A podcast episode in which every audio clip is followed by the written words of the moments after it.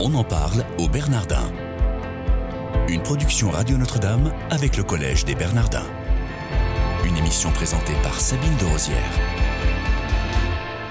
Bonjour à tous, comme tous les matins, on en parle au Bernardin. Nous avons la joie de recevoir aujourd'hui Jacques Ducamp. Bonjour monsieur.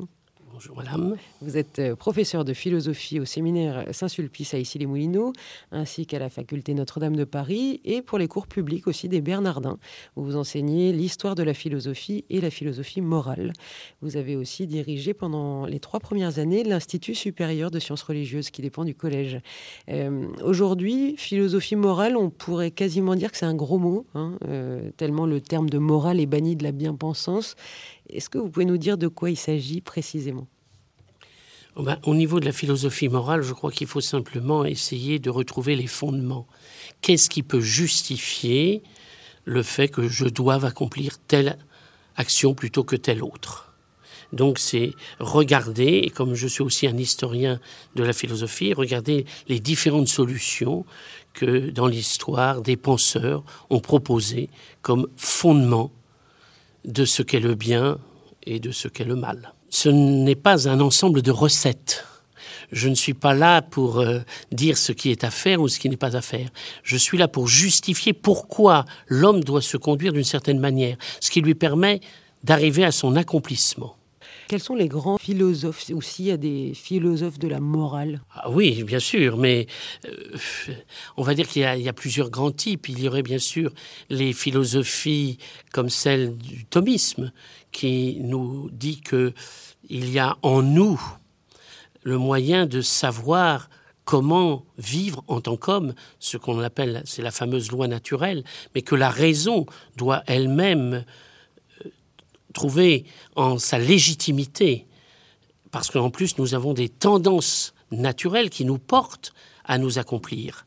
Et puis vous avez, alors d'une manière plus moderne, au XVIIIe siècle, la fameuse morale de Kant, sur lequel peut-être beaucoup de nos contemporains qui veulent encore parler en termes de devoir se fondent, puisque c'est une morale qui peut s'adresser à tout homme même si, euh, j'allais dire, il met entre parenthèses la question de Dieu. Pas du tout de métaphysique, c'est aussi un de vos, oui, alors, sujets de, prédilection. La, morale chez Kant est dissociée de la métaphysique au sens classique, ce qui n'est pas le cas, bien sûr, de la philosophie morale thomiste, parce qu'il faut d'abord essayer de réfléchir sur Dieu, sur ce qu'est l'homme et sur ce qu'est l'homme en ce monde pour savoir comment il doit vivre en tant qu'homme. Alors ça, c'est la définition de la métaphysique.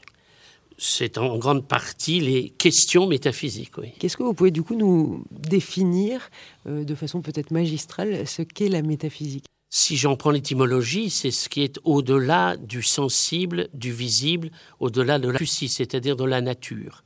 Autrement dit, ça concerne la liberté humaine, ça concerne l'âme, si l'on veut parler en termes classiques de l'homme, l'âme, et puis ça concerne aussi, bien sûr, Dieu. Plus généralement, on pourrait dire aussi que c'est la question de l'être, c'est-à-dire se poser cette question, il y a un monde, pourquoi un monde?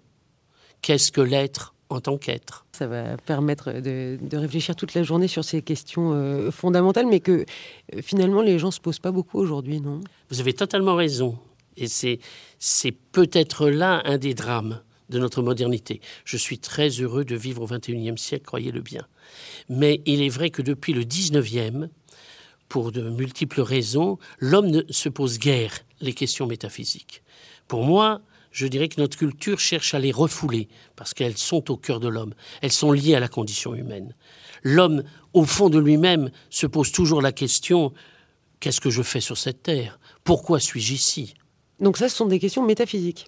Ce sont ultimement les questions de métaphysique aussi, qu'on appelle parfois les questions du sens de la vie ou les questions des fins dernières, mais ça fait aussi partie de la métaphysique, bien Alors, sûr. Vous, Jacques Ducamp, qu'est-ce que vous souhaitez transmettre de fondamental à vos élèves, que ce soit les séminaristes d'ici les Moulineaux ou vos auditeurs euh, au Bernardin?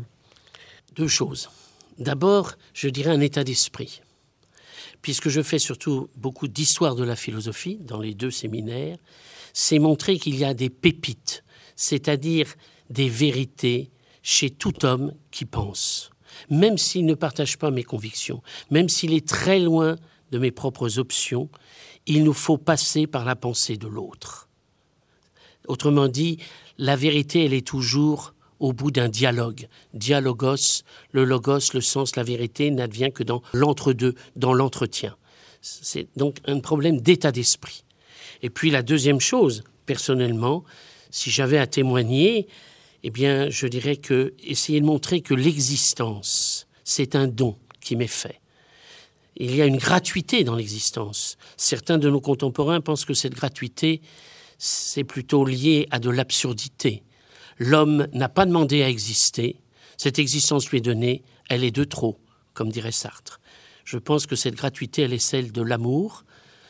L'existence humaine est une véritable histoire d'amour qui ne peut se vivre que si ce don premier est donné, redonné, partagé, voire pardonné. Thomas d'Aquin l'aurait dit certainement autrement que je le dis ici. Je pense qu'il faut aller voir le moraliste Lévinas, il faut aller voir les philosophies personnalistes du XXe siècle. Est-ce que vous pouvez nous expliquer la pédagogie que vous employez pour vos enseignements? Je me mets à la place de quelqu'un qui n'a jamais fait de philosophie, de telle manière que il puisse rentrer progressivement dans cette démarche philosophique en partant des questions les plus quotidiennes qui soient et en prenant en général les exemples les plus simples. Est-ce que vous pouvez nous en donner un en morale, en philosophie morale? Eh bien, on peut prendre des exemples pour montrer que si je prenais Lévinas, le visage de l'autre m'oblige à un certain comportement envers lui. On pourrait regarder pourquoi lorsqu'on condamne à mort quelqu'un, on bande les yeux du condamné. Est-ce pour le condamner ou est-ce pour ceux qui tirent sur lui? Qui soulage-t-on? Ben, Voilà un exemple, et je crois que tout le monde est capable de le comprendre. On en parle au Bernardin aujourd'hui avec Jacques Ducamp qui enseigne l'histoire de la philosophie et la philosophie morale pour les cours publics des Bernardins. Les auditeurs qui le souhaiteraient peuvent-ils encore s'inscrire à vos cours ou pas? Oui, disons que cette histoire de philosophie se fait en quatre période, quatre sessions. Et il est marqué d'ailleurs euh, dans le petit livret des Bernardins qu'on peut toujours prendre en cours de route une des sessions. Car je m'arrange toujours à faire d'abord un résumé de ce qui a été fait avant et pour poursuivre ensuite. Qui sont les, les maîtres de philosophie que vous analysez et décryptez pour vos élèves? Si vous me prenez l'histoire de la philosophie, ça va être long, l'énumération. Donc, euh, bah, il y a d'abord les présocratiques, Platon, Aristote, les stoïciens, Épicure, euh, euh, le scepticisme, et puis ensuite, il faut aller assez vite. Donc, je vais dire Saint-Augustin, Anselme, Thomas d'Aquin, Duns Scott, Occam, et puis ensuite Descartes, Pascal, Spinoza, Kant, Hegel, les philosophes athées, Feuerbach, Marx, Nietzsche, puis ensuite euh, la pensée du XXe siècle avec euh, Heidegger, les, autres phénoménologues, euh, ensuite Sartre, et puis un philosophe existant aujourd'hui comme Jean-Luc Marion.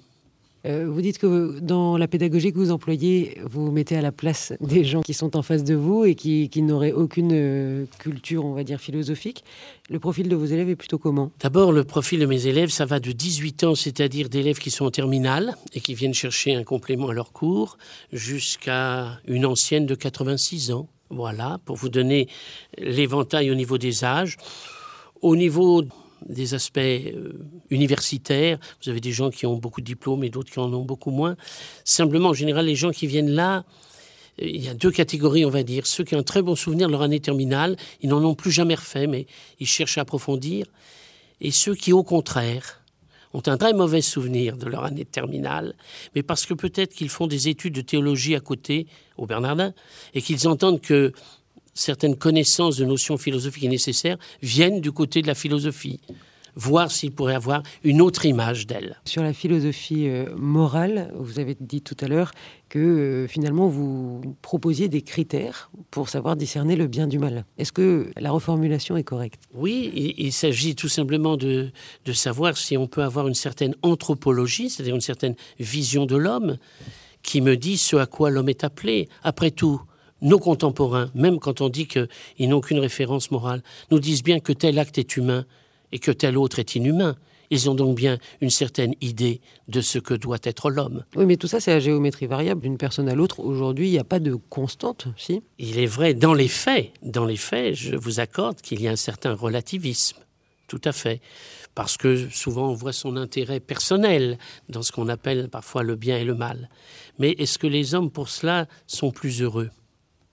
Est-ce qu'il n'y a pas souvent des illusions? Si finalement les cours de philosophie rassemblent quand même pas mal de personnes, est-ce que c'est, ça ne correspond pas au fait qu'il y a un besoin en l'homme de retrouver justement certains, certains repères?